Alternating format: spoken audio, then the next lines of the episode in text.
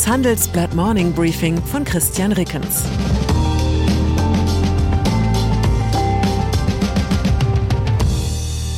Guten Morgen allerseits. Heute ist Montag, der 16. Januar. Und das sind unsere Themen. Abstieg, Standort Deutschland nach unten durchgereicht.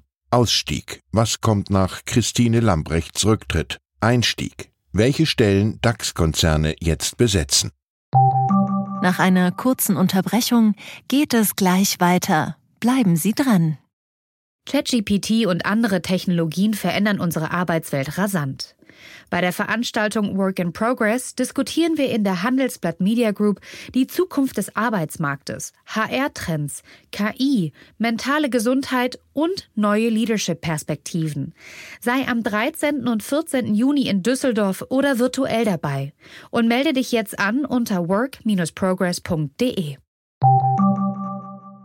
Länder-Ranking. Deutschland nur noch Mittelmaß. An diese Überschrift über den einschlägigen Standort-Rankings haben wir uns leider gewöhnt. Aber dass wir gleich in die Schlussgruppe durchgereicht werden, das ist neu. So geschehen in einem neuen Ranking des Leibniz Zentrums für europäische Wirtschaftsforschung. Die Studie wurde von der Stiftung Familienunternehmen für das Jahr 2022 in Auftrag gegeben.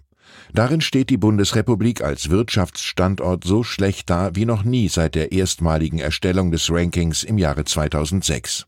Deutschland kommt unter 21 Industriestaaten auf den 18. Platz.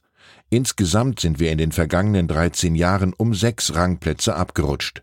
Schlechter hat sich kein anderer untersuchter Standort in diesem Zeitraum entwickelt.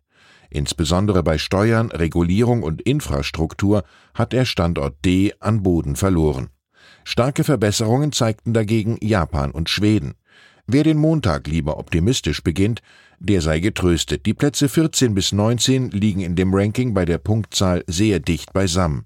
Mit etwas politischer Anstrengung könnte sich Deutschland also auch wieder nach vorne arbeiten. Ein Arbeitsauftrag für die selbsternannte Fortschrittskoalition in Berlin, falls nach der Cannabis-Liberalisierung noch ein bisschen Zeit bleibt. Verteidigungsministerium. Allerdings ist die Koalition in diesen Tagen eher mit Personal als mit Standortfragen befasst. Die Suche nach einer Nachfolge für die offenbar amtsmüde Verteidigungsministerin Christine Lambrecht steht vor einer besonderen Schwierigkeit. In dem Job bewegt man sich von Tag eins an in der politischen Todeszone. Und das erst recht inmitten einer immer drängenderen Debatte um Kampfpanzerlieferungen an die Ukraine. Kein Wunder, dass Lambrecht und alle ihre Vorgängerinnen und Vorgänger nach Peter Struck im Rückblick als mehr oder weniger gescheitert gelten. Für manche brachte der Posten als Verteidigungsminister zugleich das Ende der politischen Karriere. Oder erinnern Sie sich noch an Franz Josef Jung? Und bei aller Kritik an Lamprechts Amtsführung gilt auch festzuhalten, sie hat zuvor als Justizministerin immerhin so reibungslos agiert, dass man ihr 2021 zusätzlich das Familienministerium anvertraute. Und doch brachte das Verteidigungsministerium die durchaus erfahrene Politikmanagerin innerhalb weniger Monate an ihre Grenzen und darüber hinaus. Das nur als Warnung an alle, die glauben, mit einer neuen Ministerin oder einem neuen Minister würde bei der Bundeswehr alles besser. Die Erfahrungen der Vergangenheit sprechen dafür, dass das Verteidigungsressort in seiner jetzigen Struktur unführbar ist. Wer immer den Job übernimmt, sie oder er sollte besser einen Plan haben, wie die politische Führungsstruktur des Wehrapparats verändert werden muss. Auch sollte der Neuminister sich die nötige politische Prokura dafür besorgt haben. Zu den gehandelten Kandidaten gehört Lars Klingbeil. Bei einem Neujahrsempfang seiner Partei in Mainz streichelte der SPD-Vorsitzende am Sonntag die pazifistische Seele der sozialdemokratischen Basis. Klingbeil wörtlich, manchmal wird mir schwindlig, wenn ich sehe, dass sich Diskussionen nur noch um Waffen drehen. Er sei geschockt, wie der Begriff Diplomatie augenblicklich fast verächtlich gemacht werde. Diplomatie. Also, ich kenne zumindest in Deutschland keinen vernünftigen Menschen an halbwegs relevanter Stelle, der Diplomatie verächtlich macht. Das wäre auch wirklich dumm. Zu Recht hat Bundeskanzler Olaf Scholz auch nach dem russischen Angriff das Gespräch mit Kremlherrscher Wladimir Putin gesucht. Die Diplomatie verdient immer wieder aufs Neue eine Chance. Zugleich gehört es zu den seltsamen Mythen dieses Krieges, dass es russische Friedensvorschläge gegeben habe, sie seien von Kiew und dem westlichen Bündnis zurückgewiesen oder ignoriert worden. Abgesehen von Putins Angebot, die Ukraine könne sich doch geschlagen geben, habe ich von einem solchen Angebot nichts gehört.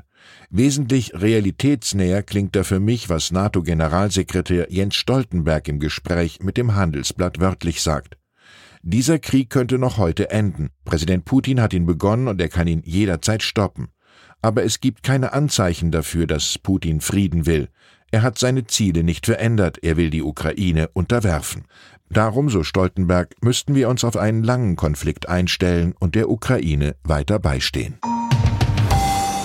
Personal. Deutschlands wichtigste börsennotierte Unternehmen wollen 2023 kaum zusätzliche Beschäftigung aufbauen. Die Personalpläne der Konzerne liegen ungefähr auf dem Niveau des vergangenen Jahres. Das geht aus einer Umfrage des Handelsblatts unter den 40 DAX-Unternehmen hervor. Großen Bedarf haben die Firmen jedoch weiterhin im Bereich IT. 18 der 22 Unternehmen, die bei der Umfrage mitgemacht haben, suchen vor allem neue Softwareentwickler, Data Scientists und IT-Architektinnen. Nur vier Unternehmen gaben an, nicht speziell nach IT-Fachexpertise zu suchen. Darunter waren das Immobilienunternehmen Vonovia und der Pharmazulieferer Sartorius. Betrüger. Einen neuen Job gefunden hat offenbar der frühere Spiegelreporter Klaas Relotius. Er war mit seinen schön geschriebenen, aber leider in weiten Teilen erfundenen Texten unfreiwillig berühmt geworden. Laut einem Bericht der Bild-Zeitung arbeitet Relotius seit kurzem als Werbetexter für die Agentur Jung von Matt. Für mich geht das in Ordnung. Der Unterschied zwischen einem Journalisten und einem Werber ist ja gerade dessen etwas entspannteres Verhältnis zur Realität. Ein Slogan wie Red Bull verleiht Flügel hätte sonst nie das Licht der Welt erblickt. Von einem schlecht gelaunten Journalisten wäre der Spruch vermutlich so umformuliert worden. Experten berichten von besorgniserregenden Mutationen nach dem Konsum von Energy Drinks. Ich wünsche Ihnen einen beflügelten Start in die Woche. Herzliche Grüße, Ihr Christian Reckens. Das Neueste aus der Ukraine. Die Verteidigungsministerin wirft hin, Polen und Briten machen Druck in der Kampfpanzerfrage.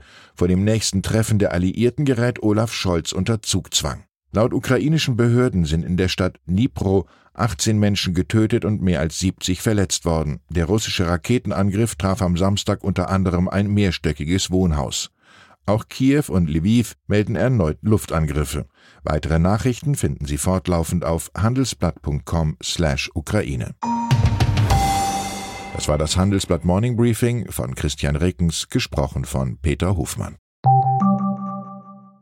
Die Welt steht vor gewaltigen Herausforderungen. Zum einen die Energiewende voranzutreiben und gleichzeitig den Klimawandel einzudämmen.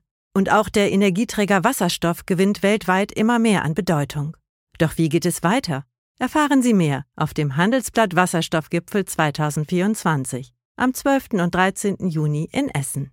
Infos unter handelsblatt-wasserstoffgipfel.de. Mit dem Vorteilscode Wasserstoff 2024 erhalten Sie einen Rabatt von 15% auf die Tickets.